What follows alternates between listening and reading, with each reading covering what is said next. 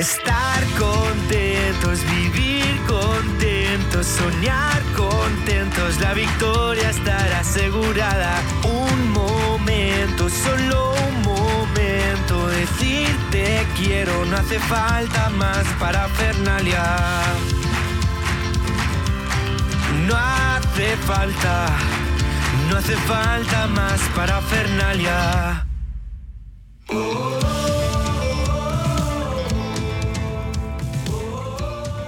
Bienvenidos a esta segunda temporada de Sin Parafernalia Podcast. Yo soy Rebeca, feligresa de la parroquia de Arroyo Molinos, y en esta nueva temporada os acompañaré junto al Padre Juan. ¿Qué tal, Padre? Hola, buenas Rebeca y queridos oyentes. Pues nada, un año más que vamos a intentar pues compartir nuestra fe por medio de este de este medio, ¿no? De esta nueva tecnología, de este podcast. A ver si os podemos ayudar a estar un poquito más cerca del Señor aquí en Arroyo Molinos. Claro que sí. A ver, Padre, ¿qué tema nos toca hoy? Pues mira, vamos a comenzar esta serie de, programas eh, con un tema muy bonito, porque estamos en el mes de noviembre y el mes de noviembre eh, la iglesia lo dedica a la santidad, por eso la fiesta de todos los santos, el día 1, y también lo dedica a los difuntos, ¿no? El día 2. Nos invita a poner nuestra mirada en la vida eterna, ¿no? en lo que hay más allá después de esta vida. Entonces, ¿qué mejor que comenzar pues hablando de la santidad? ¿Y por qué es importante la santidad? Porque todos estamos llamados a ser santos. ¿Puedes explicarme un poquito más yo como Rebeca cómo estoy llamada a ser santa? O sea, es que eso es un poco complejo de entender. Pues mira, em, todos estamos llamados a, la santidad, significa ¿no? el ser santo, eh, pues que todos estamos llamados a vivir nuestra vida conforme a la voluntad de Dios y entregar nuestra vida eh, al Señor, ¿no? Viviendo los mandamientos, viviendo las virtudes, viviendo toda nuestra vida pues de la mano del, del Señor, ¿no? Y la iglesia está llamada pues a ser santa. Y eh, la iglesia es santa y sus miembros, que somos cada uno de nosotros, estamos llamados a esta santidad, ¿no? Porque su fundador, que es Jesucristo, pues es santo, ¿no? Es el, todo santo, ¿no? Y nosotros acogemos esa llamada, ¿no? Que nos hace el Señor, pues para poder ser santo, ¿no? Eh, ¿Qué es eso, no? Vivir, ¿no? Vivir de verdad nuestra vida cristiana. Eso es la santidad, ¿no? Muchas veces buscamos eh, grandes cosas que hay que hacer y es vivir nuestra vida, la que nos pone el Señor, pues de su mano. Ya, es que cuando dices eh, que estamos llamados a ser santos y dices que el que nos dirige es Jesús, Dios, que mm, qué gran ejemplo de santo. O sea, a veces yo misma lo siento y digo, ojo, es que tengo unos pies muy grandes que llenar, unos zapatos muy grandes que llenar. Entonces, qué gran reto y responsabilidad tenemos todos. Sí, pero bueno, es que no nos olvidamos que no estamos solos, o sea, que tenemos la gracia del Señor, ¿no? Por eso el Señor nos regala eh, los estados de vida en los cuales a cada estado el Señor le da una gracia especial para poder llegar a la santidad, ¿no?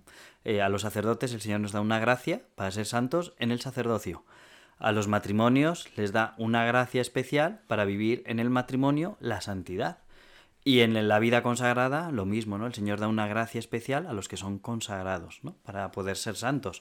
No se trata de, de, que hagamos grandes cosas, ¿no? Como he dicho, ¿no? Es que, es que parece, miramos a los santos como algo inaccesible. Y mm. no, lo que nos dice la Iglesia es que es posible. Por eso celebramos en un único día, el día uno, todos los santos, ¿no? Porque el cielo está lleno de personas que ya están contemplando a Dios y que, que son santas, porque han entregado y vivido su vida aquí pues de la manera que el Señor les pide, ¿no? Nos pide, ¿no? Que es, pues eso, es que perdonar que sea tan reiterativo, pero es que, es, que nos olvidamos, ¿no? De que el Señor quiere que vivamos con autenticidad nuestro ser cristiano. Vale. O sea que siempre tenemos que ser auténticos y fieles a nosotros mismos y al Señor. Y fieles al Señor. Fieles al Señor. O sea, tenemos que preguntarle al Señor, Señor, ¿qué quieres de mí? ¿Cuál es tu voluntad sobre mi vida? Los matrimonios, pues el Señor os irá poniendo que la santidad pasa por la otra persona, eh, los hijos y el Señor os los da, la, familia, ¿no? Pues buscar a Dios, la voluntad de Dios en vuestra vida en medio del matrimonio. Y la paciencia. Y la paciencia, ¿no? y a los sacerdotes, pues el Señor nos va diciendo eh, cómo tenemos que cumplir su voluntad, pues al, al encomendarnos una comunidad. Y a los consagrados, pues cómo entregar su vida en esa consagración que hacen, que algunos son solo a Dios, ¿no? Los contemplativos, y otros que se dedican al servicio de los hermanos, ¿no? Cómo entregar su vida en el cuidado a los pobres, a los niños, a los huérfanos, a los ancianos. Entonces, eh, el Señor nos va indicando el camino, ¿no? O sea, sí que me llama mucho la atención, ¿no? Que tenemos un santo, ¿no? O, nos fijamos en un santo, pero no, no tenemos que imitar al santo. porque ese santo es único. Y yo, Juan, soy único y el Señor quiere una santidad para mí. Y para ti, Rebeca, el Señor quiere una santidad para ti única. Y no tenemos que estar mirando los padres de Santa Teresita de Lisieux, ¿no? que son los, el matrimonio que ha canonizado la Iglesia. Pues tenemos que hacer como ellos. Pues no. Tengo que buscar mi la voluntad de Dios en mi vida aquí y ahora, que pasa por las circunstancias concretas de mi vida. Pero sí que recomiendas que vayamos leyendo y aprendiendo de estos santos para poder ver cómo vivieron su fe. Exacto, exacto. Es muy recomendable tener siempre en la mesilla de noche un libro de algún santo. Porque las luchas, eh, al final, pues, pues todos luchamos contra las tentaciones. Entonces los santos te dan cómo ellos han luchado y han vencido, pues nos ayudan a nosotros para poner esos medios también para decir, jo, es que está pasando por lo mismo que yo. Pues él ha hecho esto y el Señor le ayuda, pues voy a intentar llevarlo a mi vida, ¿no? A ver si el Señor también me ayuda, ¿no? Es muy recomendable, pues eso, ¿no? Leer la vida de santos, porque también te estimulan, ¿no? A, a, poner la mirada en el cielo, ¿no? Porque estamos muy acostumbrados a lo material aquí, aquí, aquí, pero este aquí pasa. Y lo que viene después es lo que no acaba, que es la vida eterna. Vale. A ver, vamos a empezar a entender todo lo que es el proceso y demás. Entonces, ¿por qué la Iglesia declara a unos santos y a otros no? Pues mira, la iglesia solo declara a los que están en el cielo, a los santos. Nunca la iglesia dice quién está condenado, ni siquiera de Judas. Nunca. La iglesia no dice eso. La iglesia sí pone delante de todo el pueblo fiel de Dios y de toda la humanidad aquellas personas que han tenido a Cristo en su vida y han vivido acorde, acorde a su voluntad, ¿no? Y a lo que el Señor nos pide, nos pide vivir. Y la Iglesia nos lo pone pues como ejemplo para todos nosotros, los fieles cristianos, y también como ejemplo a la sociedad civil, aunque no tengas fe, pero al final son personas eh, que entregan su vida. Y tenemos la ley natural ¿no? en nuestro corazón que nos hace distinguir ¿no? lo que está bien y lo que está mal. ¿no? Entonces, claro, vemos el bien en esas personas que entregan su vida y también es un ejemplo para la sociedad civil, aunque no tengan fe, de decir, no, es que tenemos que trabajar por el bien, ¿no? Y por eso la Iglesia nos pone delante ¿no? a estas personas. Vale. Y mm, para declarar una persona santo, ¿qué, quién lo empieza? ¿Cómo se hace? ¿Cómo se decide? ¿Qué, Pues mira, es un proceso, ¿no? Como su nombre indica, un proceso. Se sabe cuándo se empieza, pero no cuándo acaba. Porque cada causa ¿no? tiene un ritmo muy distinto, ¿no? Em, el proceso lo comienza el obispo donde ha fallecido la persona o donde, si ya ha habido un milagro, se ha realizado ese milagro. Y lo interesante, ¿no? Porque la iglesia, para que no sea solo un fervorín de un momento, ¿no? Decir, jo, esta persona es que muy buena, ¿no? Y entonces vamos a empezar el proceso. No. Tiene que pasar cinco años para que eh, el obispo pueda iniciar la causa de canonización. Desde su fallecimiento. Desde su fallecimiento. Salvo excepciones, que por ejemplo San Juan Pablo II, si recordáis, eh, cuando murió, el santo súbito en esa, en esa plaza de San Pedro, ¿no? Toda la gente gritando, ¿no? Santo súbito, santo rápido, ¿no? Santo rápido. Porque era tanta la fama de santidad, pues que la iglesia puede dispensar de esos cinco años y empezar cuanto antes el proceso. ¿Y sabes, por ejemplo, cuánto es el tiempo máximo que se ha tardado o el mínimo o no? Pues no tengo ni idea. Vale. No, porque eso, eso los expertos no en la causa de los santos, hay un dicasterio en Roma, o sea, el gobierno de la Iglesia, que está en el Vaticano, tiene diferentes, por así decir, ministerios, ¿no? Para que nos entendamos que en la Iglesia se llama dicasterios. Vale. Vale, entonces esos dicasterios está la Congregación para la Doctrina de la Fe, la Congregación para la Liturgia, la Congregación para los Obispos, eh, la Congregación para la Evangelización de los Pueblos y aparece una congregación que es la causa de los santos. Vale. Porque aunque se empiece en la diócesis, tiene que acabar allí en esa congregación porque es un estudio muy, muy detallado de la vida de esa persona, de esa fama de santidad, de sus virtudes, de los escritos, o sea, es, un estudio profundo ¿no? de la vida de la persona. Entonces eso lo estudian en Roma.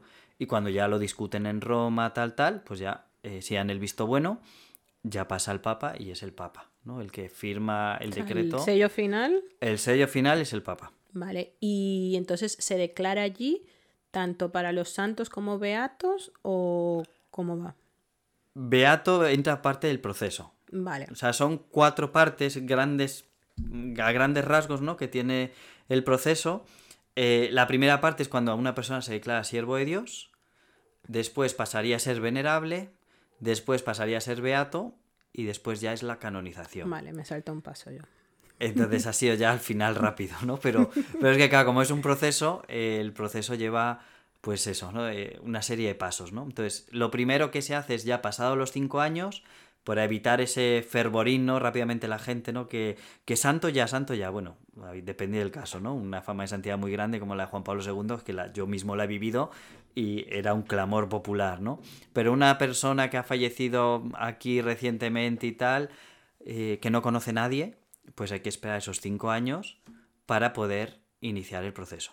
Entonces, es el obispo diocesano, ¿no? Y, lo que se dice es, lo lleva un postulador, ¿no? O sea, como es una persona encargada de todos los trámites. Primero ante la diócesis y luego, pues normalmente hay postuladores en el Vaticano, en Roma, que se encargan de gestionar todos los trámites que se, que se realizan allí en el, en el Vaticano, ¿no? Entonces, en esta primera parte es presentar a la Santa Sede, ¿no? Como este siervo de Dios, pues un informe sobre su vida y sobre las virtudes, ¿no? Que ha vivido esta persona. Entonces empiezan a recoger todos los datos, tal, tal, y sus virtudes, y se manda a Roma. ¿Y qué es lo importante de, este paso?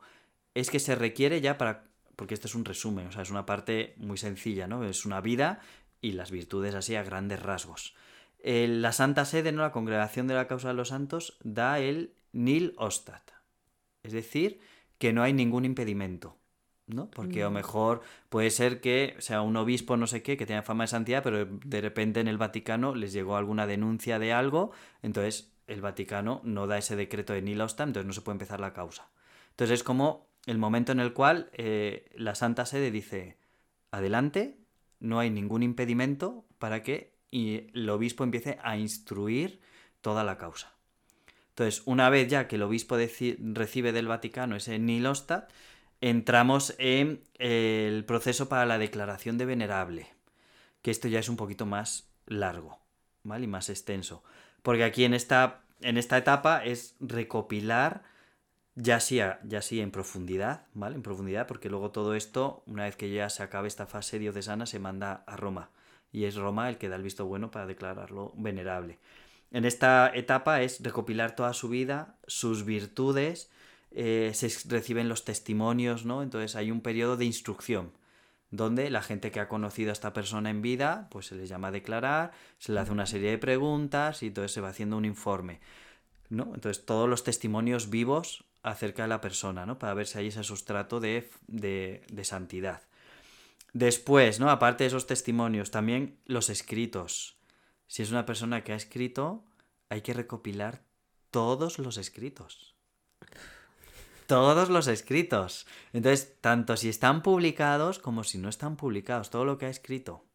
Entonces eso también lo, lo, recopila, ¿no? Y ahí entregas los escritos o tienes que leer y resumir o... Tienes que ahí entramos en la siguiente parte porque el postulador de la causa, eh, el relator en este caso, tiene que hacer un documento que se llama la positio. Entonces, este documento, la positio, es recoger todo. O sea, tiene que recoger todos los escritos. Si están... Eh, o sea, no es un resumen, ¿no? Porque si no, no entraría los de la Santa Sede tienen que discernir, ¿no? Y ver que no hay ninguna herejía, ningún error, ni nada, ¿no? Entonces, tiene, que, ser, íntegro. Íntegro, ¿vale? Entonces, recoge todos los, testimonios y, y, todos los escritos, ¿vale? Entonces, se va elaborando esa positio, que es lo que eh, ya se manda a una comisión de teólogos donde lo discuten, ¿no? Y ven si hay algún error, si no, alguna herejía, o si hay algo mm, que no huele bien, ¿no? Por así decirlo. Y lo mismo, ¿no? Cuando ya llega ahí al, a, Roma, ¿no? También lo discuten, ¿no? Y luego ya va con cardenales, con los obispos, la congregación de los santos, ¿no? Entonces la comisión de los teólogos que disciernen, ¿no? Porque en la iglesia todo es un discernimiento a la luz de Dios. Entonces, si los escritos, las virtudes, porque son todas las virtudes vividas de modo heroico, o sea, que no es simplemente un voy tirando, como muchas veces nos conformamos nosotros. No, no, es una tensión de santidad, ¿no? De vivir en ese modo heroico. Y no hace falta que haya sido toda su vida, ¿vale? Se estudian los últimos años de vida. ¿vale? Sobre todo, para eh, que esa persona, pues eso, ¿no? Eh, haya podido eh, vivir, ¿no? De esa manera entregada, ¿no? En modo heroico todas las virtudes, ¿no? Y con los escritos. Y cuando ya lo discuten allí en, en la congregación, ¿no? Para las causas de los santos, si, si ven que hay heroicidad en las virtudes y tal, pues dan el decreto, dan el... Pues sí, es verdad que hay fama de santidad y lo corroboran la vida, lo corroboran los escritos, pues le dan el visto bueno, ¿no? Entonces el siervo de Dios ya cambia de nombre. Ya no es siervo de Dios, sino que pasa a ser en las estampitas venerable. Vale. Por eso cuando cojáis una estampita, fijaros si pone siervo de Dios o pone venerable. Vale. ¿Vale? Porque en estos dos momentos todavía ya está, la iglesia no ha, no ha dicho que está en el cielo. En los dos siguientes, en la beatificación y en la, y en la canonización, ya la iglesia te dice que está en el cielo. ¿Vale? Porque lo importante de los santos, aparte de, de que nos fijemos, ¿no? Que es posible la santidad, eh, que también pues nosotros lo hagamos nuestro, es la iglesia nos dice que están en el cielo y que están intercediendo. Sí, eso es muy importante. Por cada uno de nosotros. Mm. ¿vale? De hecho, el día del el todos los santos, ¿no? En la oración justo, la oración colecta es la oración antes de las lecturas, ¿no? Pues el día uno pedimos, ¿no? Al Señor esta gran multitud de intercesores. Sí, me acuerdo. Esta gran multitud de intercesores, ¿no? Entonces, cuando cojáis una estampita de un santo o de... Fijaos, Vale. siervo de Dios es que todavía está recopilando y si ya es venerable es que están aprobados ya ese decreto de que ha vivido las virtudes en grado heroico, ¿vale? Y que hay una fama de santidad pues ya, ya considerable, ¿no? Y que el venerable, cuando ya es venerable, ya está, solo le queda un, dos pasos, que no son poco, ¿no? Que es la beatificación y la... Exacto, es la más largo porque eh, depende de cuándo se produce el milagro. Vale. ¿Vale? Para que una persona sea reconocida beata es porque ha obrado un milagro, o sea, ha inter- o sea, una familia que o alguien, ¿no? Está necesita una curación o necesita algo extraordinario en su vida, se encomienda a esa persona y entonces Dios obra el milagro por la intercesión de ese venerable. Vale. Entonces, eh, entonces es lo que es el milagro, ¿no? Entonces, cuando ocurre ese milagro, es cuando vuelve otra vez a la Santa Sede y estudian una comisión de médicos o de, de teólogos, de tal, eh, si de verdad es un milagro o fue una curación normal, ¿no? Eh, intervención del hombre. Vale. Pero el milagro no solo tiene que ser de alguna enfermedad o algo. O sea, el milagro, lo que significa milagro es eh, que no hay explicación humana que lo, o sea, que, que lo explique. Vale. Entonces, normalmente suele ser de una enfermedad o suele ser de algo. De O, por algo... ejemplo, un accidente de, de coche que, que tenía ya, o sea, que, que una persona no pudo salir con vida de ahí, que no tiene una enfermedad como tal, pero se salvó. Claro, Eso es un esa- milagro claro, exacto. O sea, puede Vale. estar en tener el accidente, se queda en coma, la familia pide a fulanito, a menganita la intercesión y, y puede ser que y se obra el milagro, pues y no hay una explicación humana. Mm, ¿Vale? O sea, lo importante del milagro, o sea, lo que estudian luego es que, que, que eso, ¿no? Que, que no hay un razonable, o sea, que la ciencia no te pueda decir, no, es que ha despertado del coma por esto, por esto y por esto. Por el medicamento tal, como esto, no sé Exacto, qué. exacto. O sea, por eso eh, se estudia. Hmm. Y es un proceso de estudio considerable. Y luego el problema que pasa en muchas causas, eh, que se encomiendan a varios. ¿Ah, sí? Sí, entonces, ¿a quién se lo atribuimos? Claro. Entonces tiene que ser eh, esa conciencia de que se lo han encomendado a uno en concreto. Jo, es que en el momento de, de que necesitas un milagro, o sea, te aferras a todos, o sea, le rezas a todos y... Pero siempre hay uno, ¿no? El que dices, venga, o sea, yo me estoy acordando ahora eh, de, de Corina, ¿no? La Claro, niña de la parroquia que, pues hace un año, en verano, justo hace un año que falleció, ¿no? Pues yo recuerdo, ¿no? Que, que nos encomendábamos a la hermana Claire, ¿no? Porque, Mm. pues, pues bueno, si es voluntad de Dios, ¿no? Pero no fue una curación física, pero como vivió esa niña, ese era el mayor, lo decía la madre, el mayor milagro Sí, es cómo está llevando la enfermedad, sí, sí. ¿no? Y Eh, cómo unió una parroquia también. y cómo unió una parroquia, cómo se volcó la parroquia rezando, niños, ¿no? Que venían a rezar con sus padres. Bueno, Iker y yo nuestro primer rosario lo, re- lo rezamos por ella, que Pues- nunca lo hemos rezado. Pues mira, de un rosario ahora aquí al podcast, ¿no? Y muchas más cosas de la parroquia, ¿no? Sí, sí. Pues no se sabe, ¿no? O sea, lo que pasa es que ese milagro pues no se ha reconocido, ¿no? Por, Mm. por la, por la iglesia. Pero hay muchos más milagros, ¿no? Y ese es el momento de la beatificación. O sea, el santo tiene que atestiguar dos milagros. Primero en la beatificación. Entonces, cuando ya es venerable, se eh, interceden, o sea, piden el milagro a este venerable, ocurre el milagro, estudian el milagro, lo aprueban. Pues el Papa firma el decreto de beatificación. Eh, ¿Qué significa beatificación? Pues un beato significa que eh, la devoción se concentra en un territorio local. Si es la, pues, la diócesis que ha iniciado, ¿no? Entonces, el culto se centraría ahí en ese territorio. Si es una orden religiosa, pues en la orden religiosa, ¿no? Es, es más concreto.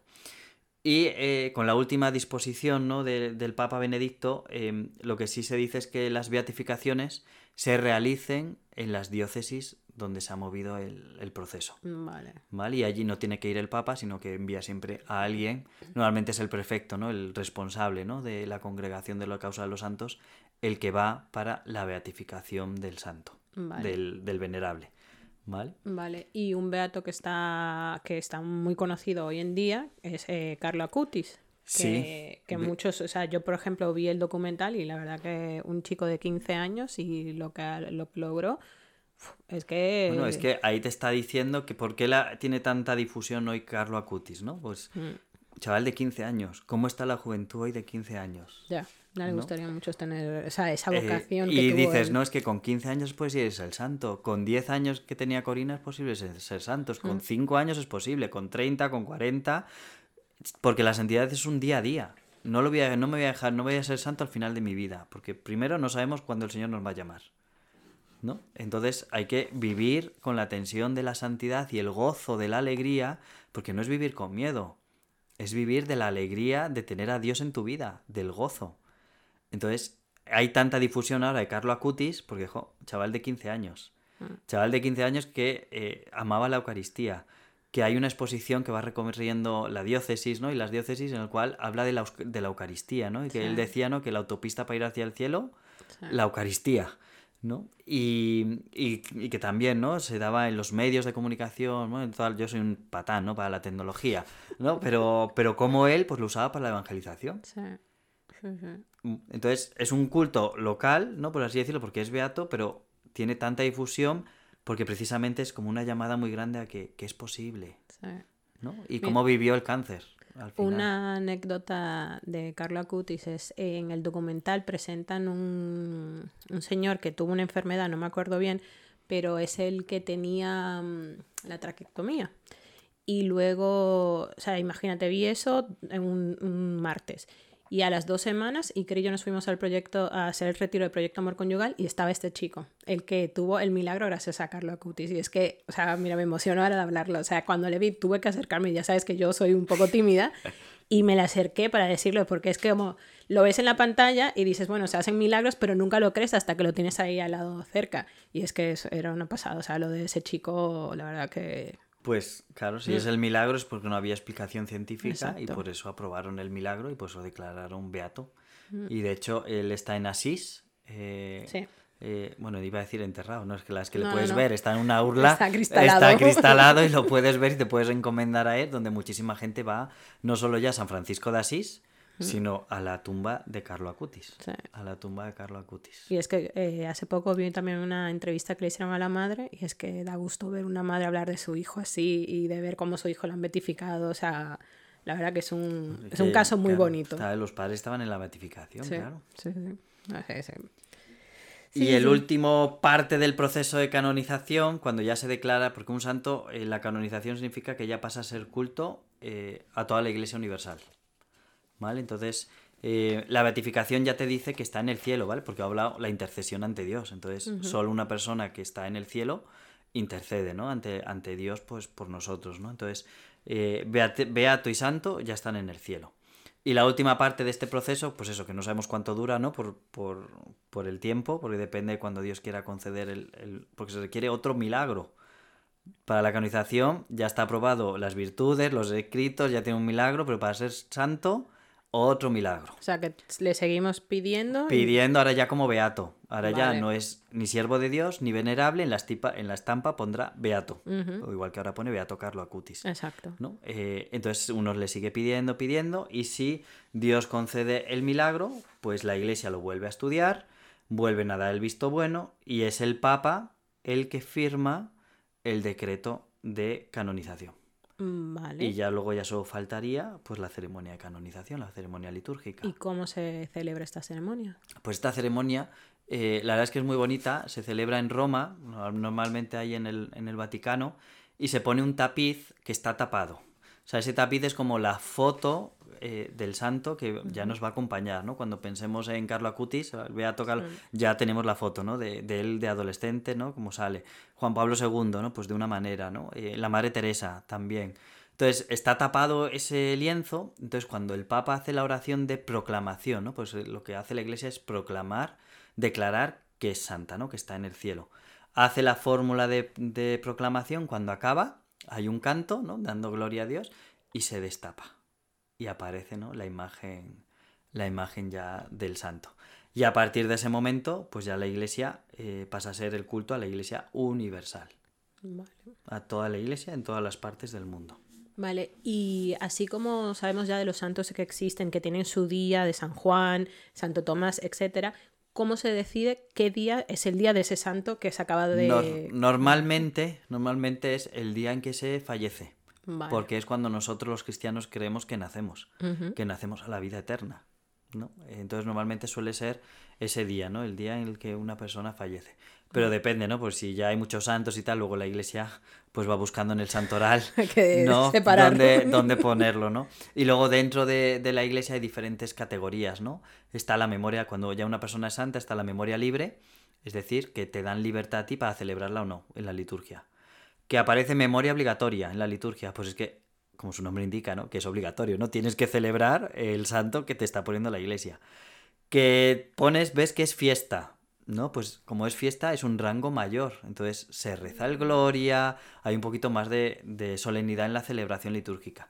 Y ya el máximo grado es la, sería la solemnidad, eh, que es pues eso, ¿no? Que ya es como si fuera un domingo, que se reza el gloria, el credo y tal. Santos, San José, San Juan Bautista, eh, para nosotros Santiago Apóstol, ¿vale? Eh, que tienen ese rango de, de solemnidad. Sí que es interesante porque este proceso que he explicado es para eh, como una persona normal, ¿no? O sea, una persona que ha vivido y años más, años menos, ¿no? Pues que ha vivido, ¿no? Como, pues viviendo el Señor. Pero para el mártir el proceso varía un poquito. ¿Vale? Entonces, ¿qué es el mártir? No? Pues el mártir es aquella persona que entrega su vida, o sea, que muere por fidelidad a Jesucristo, por amor a Jesucristo y porque los que les están acosando o persiguiendo odian la fe. O sea, es por odio a la fe, ¿no? Y entregan su vida. Entonces, el proceso, las primeras partes más o menos es igual, porque se recopila la vida, las virtudes, solo que en el proceso de beatificación no es necesario que hagan un milagro sino Vale. al declarar las virtudes y tal, pues ya cuando se estudia todo y se comprueba, sobre todo en el martirio, se comprueba pues precisamente eso, ¿no? El martirio formal, ¿no? Que ha habido odio a la fe y que el mártir se ha mantenido firme y fiel al Señor y ha muerto por Jesucristo. ¿Y algún mártir que me puedas dar de ejemplo? Pues mira, tenemos en la parroquia, eh, la verdad es que una gran noticia, ¿no? Eh, porque tenemos un párroco, un sacerdote, que está en proceso de beatificación, Anda, que la causa ya está en Roma, Qué bueno. que es David Martín de la Fuente, párroco en Arroyomolinos, ¿En qué año? falleció en el 36. O sea que ya sé bastante. Sí, falleció en el 36 y ah, la verdad es que fue muy bonito porque yo ya estaba aquí siendo párroco y recibo un mail eh, de la diócesis de Madrid. Porque la causa de los mártires, ¿no? Eh, hace poco hemos celebrado también en, en noviembre, ¿no? Eh, los mártires del siglo XX, ¿no? Eh, de España, pues estos hermanos nuestros, ¿no? Que durante, por desgracia, ¿no? La guerra civil que tuvimos que tuvieron que vivir ellos, pues entregaron su vida, ¿no? Por el Señor. Entonces ya hay unos cuantos que ya son beatos y santos y ahora están otras causas más pequeñitas también en proceso, ¿no? Y David de la- Martín de la Fuente está dentro de una de ellas. Entonces me recibí un correo de la causa de los santos de Madrid diciéndome que eh, David, de la Fuente, David Martín de la Fuente estaba en, en ellos, que tenía que recopilar información sobre su vida. ¿Y a quién recurres a pedir información? Pues claro, yo recibí el correo, recibí unas preguntas y yo dije, señor, ¿y a quién se le puedo preguntar? Digo, pues a los más veteranos del pueblo. y entonces, pues... A la juventud acumulada. A la juventud acumulada, ¿no? Como yo les llamo. Y entonces, pues entrevisté a Maribel, entrevisté a Virgilio, entrevisté a Amparo y les hice una serie de preguntitas sobre David Martín de la Fuente y la verdad es que fue muy bonito. O sea, ellas eh, eran más pequeños, obviamente, pero sí que recordaban cómo sus padres hablaban de él y cómo le hablaban, eh, pues eso, ¿no? Con mucho cariño, ¿no? Que era un sacerdote muy bueno, un sacerdote que se preocupaba por los demás y un sacerdote que no tenía miedo. O sea, lo que y más en esa época. Y más en esa época, sí, sí, sí. Además, eh, bueno, Arroyo Molinos era muy pequeñito en esa época, en el 36, era muy pequeñito eh, que tenía, pues eso, ¿no? La calle de la iglesia, la iglesia y cuatro casas más. La de la fuente. Y sí, en la casa del párroco y, poquitas casas más, ¿no? Lo demás era todo, todo campo, ¿no? Pues él eh, le recordaban, ¿no? Que se sentaba, ¿no? Pues a lo mejor ahí en la puerta de su casa, en una silla y tal, le decían, padre, tenga cuidado que se lo van a llevar, padre, tenga cuidado que se van a llegar. Decía, yo estoy con Dios, yo no tengo miedo a nada.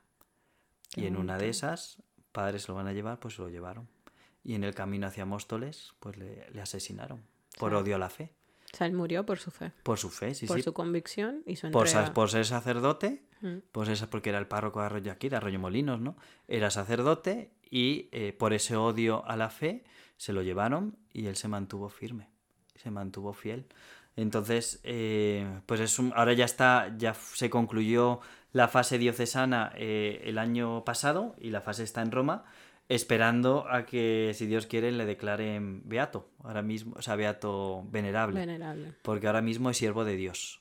Vale. ¿Vale? Él está dentro de, de una causa, pues eso, del principal es Timoteo, es un- otro sacerdote, y donde van unos cuantos sacerdotes laicos ¿no? y religiosos. Eh, ya han recopilado la información de todos ellos y ahora ya está en la causa, en el dicasterio, la causa de los santos en Roma, pues para el estudio, ¿no? Y cuando aprueben la heroicidad ¿no? de- del martirio, pues lo declararán venerable y rápidamente, pues ya beato. Y te tocará ir a Roma. Eh, bueno, me siguen notificando a mí, todo me notifican a mí. O sea, yo estoy ahí en el mail de la causa de los santos de mm, cierre de la fase diocesana, se envía a Roma. Si hay tal, no sé, bueno. todo me lo van notificando, ¿no? Y nosotros aquí en la parroquia, pues eh, qué mejor que encomendarnos a él, ¿no? Entonces, eh, hemos hecho, ¿no? Y saldrá dentro de poquito unas estampas, ¿no? Donde pone siervo de Dios, padre David Martín de la Fuente, párroco de Arroyo Molinos, la fecha en la que nace, que nace, mira, me estoy dando cuenta ahora, el día de la Inmaculada. Anda. El 8 del 12 de 1873 y fallece el 28 del 7 de 1936. Dale, ¿para cuándo van a estar esas estampitas? Pues esperemos que a finales ya de este mes, de noviembre, Vale, puedan, puedan estar. Entonces, hemos puesto una cruz con la palma del martirio y lo que he leído, y por detrás viene la oración, ¿no? Entonces, pone, ¿no? Dice, Señor Jesucristo, testigo fiel de la verdad y de la misericordia, tu siervo David y compañeros sacerdotes, mártires del siglo XX en Madrid, fiados en tu palabra. Nadie tiene amor más grande que el que da la vida por sus amigos. Dieron testimonio de ti hasta la muerte. Te pedimos su pronta glorificación ante tu iglesia.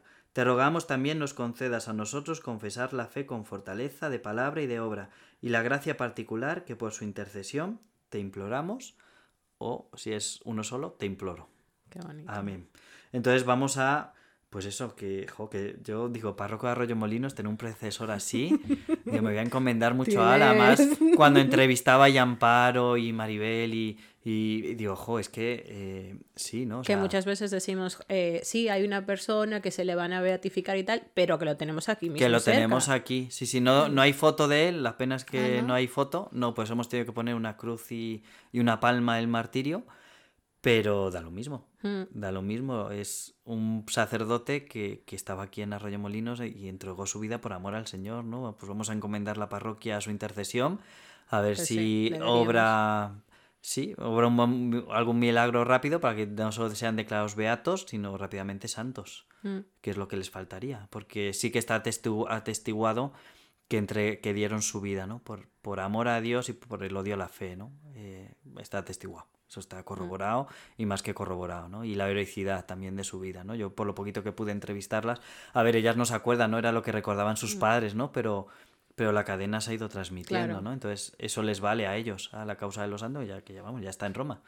Y así los mayores cu- cuando estaban ahí en el despacho, pues eso, ¿no? Y al final yo como notario, pues mm, juras decir toda la verdad lo que se te pregunte, tal, no sé qué, claro, porque hay que darle Claro. el valor que tiene. Entonces, sí, sí, claro, juramos tal, ¿no? Ay, qué bonito. Y la verdad es que sí, sí, hoy tenía que haber estado aquí con nosotros Amparo, Ay. pero tiene ya juventud acumulada y la pobre pues decía, padre, es que no me encuentro bien. Y yo, bueno, no te preocupes, Amparo. Hombre, se entiende. Nosotros te vamos a, a nombrar aquí porque es, es la, no sé cómo se dice, leyenda viviente, no, leyenda viviente no, como la eh, del pueblo, ¿no? El, Sí, o sea, sé lo que quieres decir, pero no me sé el... Oyentes, nos escribís, porque no nos salen ahora las palabras. Lo podéis que poner en los comentarios. tarios. Eso, ¿no? El- la- es que no me sale, ya me he bloqueado, pues ya está, eso. Y sabe todo del pueblo porque lo ha visto nacer, o sea, ella ha nacido Que- aquí, que- vive que aquí, es- es de aquí, de toda la vida. Y claro, pues ella conoce muchas historias del pueblo, ¿no? Y algunos seguro que habéis estado en alguna fiesta de la Virgen de la Paz o del, o del patrón Arroyo Molinos, ella hace unas poesías preciosísimas. Y como las, las recita desde el corazón. Desde el corazón y dice, padre, ya no me atrevo, no te preocupes, Amparo. Cuando Dios pueda, Dios te dará las gracias y lo tienes que volver a hacer, ¿no? Así que desde aquí, Amparo, pues un saludo muy grande desde la parroquia y nada, aquí esperamos verte en misa, que eso es lo más grande, ¿no? Y lo Pues más sí. importante que tenemos. Sí, sí. Oye, una pregunta de, de curiosidad. ¿De dónde era David de la Fuente? ¿Era de aquí de Arroyo o...? Era de Madrid, porque Madrid, sí, porque Madrid es el que la está instruyendo. Vale. ¿Vale? no, Entonces, curiosidad. en aquella época era diócesis Madrid-Alcalá, o sea, era una única diócesis. Y, y no sé, o sea, la verdad es que no sé de- si nació aquí. Vale, pues, vale, vale. No era curiosidad mía y tal. Vale, una pregunta. El Día de los Santos, ¿qué debemos hacer nosotros para eh, reconocer a estos santos que tenemos? O sea, aparte de ser un día de precepto y tal, pero ¿qué tenemos que hacer nosotros como cristianos? Bueno, el Día de Todos los Santos, o sea, claro, la iglesia, o sea, en el cielo hay mogollón de santos, ¿vale? O sea, la iglesia no puede estar declarando, como habéis visto el proceso, pues no es un proceso fácil, ¿no? Entonces, eh, para que la iglesia declare una persona santa, pero sí que la iglesia quiere que en un día nos acordemos de todos esos hermanos nuestros que están ya en el cielo. Entonces, nosotros, eh, el mes de noviembre es muy curioso, ¿no? Porque empezamos el día 1 pidiendo a los santos Sí. por nosotros, eh, por, por esa multitud de intercesores, ¿no? Que se acuerden de nosotros, ¿no? Y le pidan a Dios pues, la- las gracias, ¿no? La paz, el lo que necesitamos, ¿no? Pero el día 2, inmediatamente después, celebramos a los fieles difuntos. Es decir, que nosotros, nosotros, la, la iglesia peregrina, pide a Dios por la iglesia purgante. Es decir, las, los fieles difuntos son los que ya no están con nosotros, entonces pedimos por, por su eterno descanso, para que puedan, eh, si están salvados, ¿no? puedan ir al- a ver al Señor ¿no? y puedan purificarse. ¿no? Entonces, el comienzo es como eh, la iglesia triunfante. Me estoy liando a lo mejor, mira, vamos a explicar. No, pero a ver. Iglesia triunfante, ¿no? Que son los santos. Iglesia purgante son los que ya no están con nosotros, que han fallecido, que, que estarán purgando pues todavía sus faltas y tal, que no pueden ver a Dios. Y la iglesia peregrina, que somos nosotros. Vale. Entonces, el día 1, la iglesia peregrina se acuerda de la iglesia triunfante para que los intercesores, los, la iglesia triunfante, interceda por nosotros. El segundo día, el 2 de noviembre, es la iglesia peregrina la que pide a Dios por la iglesia purgante, por todos los fieles difuntos, para que el Señor perdone sus faltas, ya pues les limpie todas las manchas que, que les quedan, ¿no? Eh, no es pecado, ¿no? Eh, pecado mortal no es, sino que para esa purificación, para poder ver a Dios. Entonces, eh, el mes de noviembre es como una unión que hay, ¿no? Entre la iglesia que es una, pero en esos tres estados distintos, ¿no? Triunfante, purgante y, y peregrina, ¿no? Y militante. Entonces, eh, nosotros nos acordamos de los santos, pues para que intercedan por nosotros, que eso es la clave. Y la iglesia pone un día entero para que nos fijemos en ellos. En esa multitud, multitud, multitud. Que estoy convencido de que muchos, ¿no? De, de los que ya no están con nosotros, ¿no? Eh, pues lo son. Y están en el cielo gozando de Dios, que eso es el cielo. El cielo es ver a Dios y gozar de Dios para toda la eternidad. Vida eterna. Vida eterna. Sí, Sí, sí, que no meditamos sobre esa palabra, sobre eternidad, no, no meditamos. Estamos tan obcecados aquí y ahora, lo material, mis seguridades y tal, y las seguridades como vienen se van. Sea, hay que vivir aquí, pero con la mirada en el cielo. En el siempre. cielo, eso es, eso es, y poniendo las seguridades en Dios. Mm. Porque aquí es todo tan efímero de paso.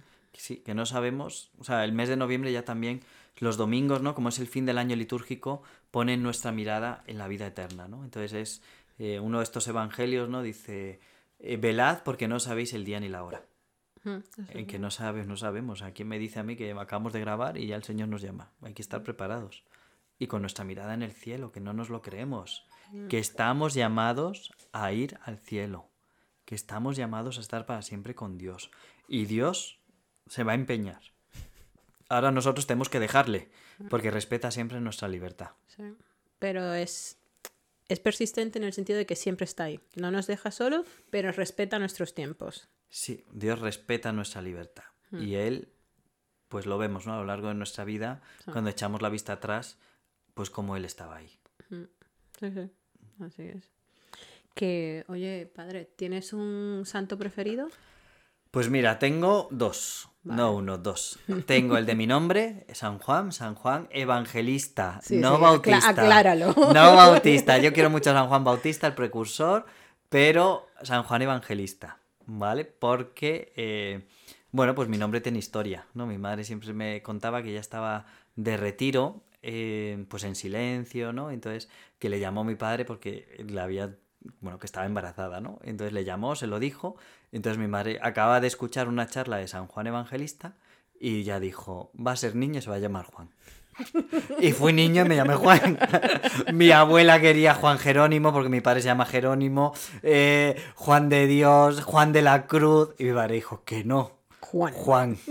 Y además, yo de devoción, evangelista, ¿no? El discípulo amado, el que recostó la cabeza en el costado de Cristo.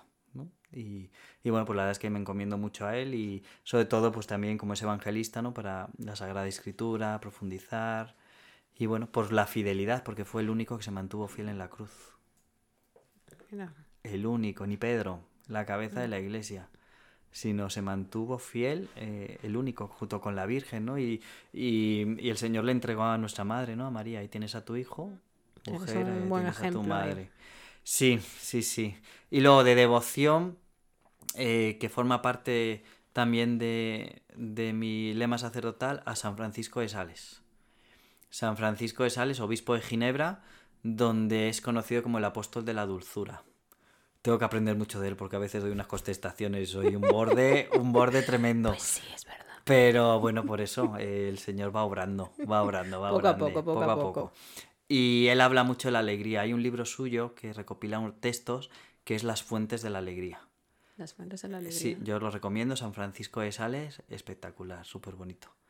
Entonces cogí la alegría y luego un- un- una homilía de Benedicto XVI, un gran papa, que yo le tengo mucha devoción, hablando del servicio.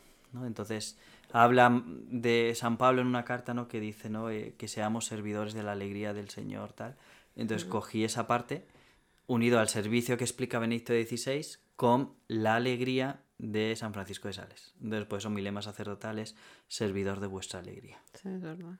¿Y tú tienes algún santo fa- favorito, no? Pues justo cuando lo dijiste en la misa de todos los santos, Iker y yo nos miramos y dijimos, uy, no tenemos ahí uno... Protector, ¿sabes? un santo protector. Y estoy ahora investigando un poco de Santiago Apóstol, pero porque mi padre se llamaba Santiago. Entonces dije, mira, vamos a ver ahí, porque también los, eh, o sea, las lecturas de Santiago me, me gustan siempre. Entonces dije, mira, pues vamos a empezar ahí a ver si recon- eh, y ahí lo tengo. Bueno, eh, perdón, Iker tiene a San Andrés, que es el patrón de, de Ibar, perdón. Perdón. de Ibas. bueno, yo creo que Carlo Acutis, yo creo que le tenéis especial devoción, al menos tú. Sí, sí, sí. Así sí, que es ya tienes- ya tienes a no, no, otro. sí, sí, sí, tengo ahí que pedirle unas cosillas y tal. Pues nada, que muchísimas gracias por Nada. este capítulo y Gracias a Dios que, que nos ayudemos en esa tensión de ser santos, que no tengamos miedo a lo, a lo que pueda venir, Exacto. porque contamos con Dios siempre Sí. y nuestro camino es de santidad y la vida eterna. Sí, sí, siempre con la mirada en el cielo. Pues nada, muchísimas gracias por escucharnos. Eh, nos podéis seguir en, en Instagram, en sinparafernalia.podcast. Si tenéis cualquier sugerencia, eh, pregunta o lo que sea, lo podéis mandar a través del Instagram o nuestro correo sinparafernalia.podcast.gmail.com y por favor compartir este podcast con cualquier persona que penséis que le pueda venir bien. Eh, y nada, aquí estamos para serviros y, Hasta, y hasta el la próxima. hasta el siguiente programa. Que el Señor os bendiga. Amén.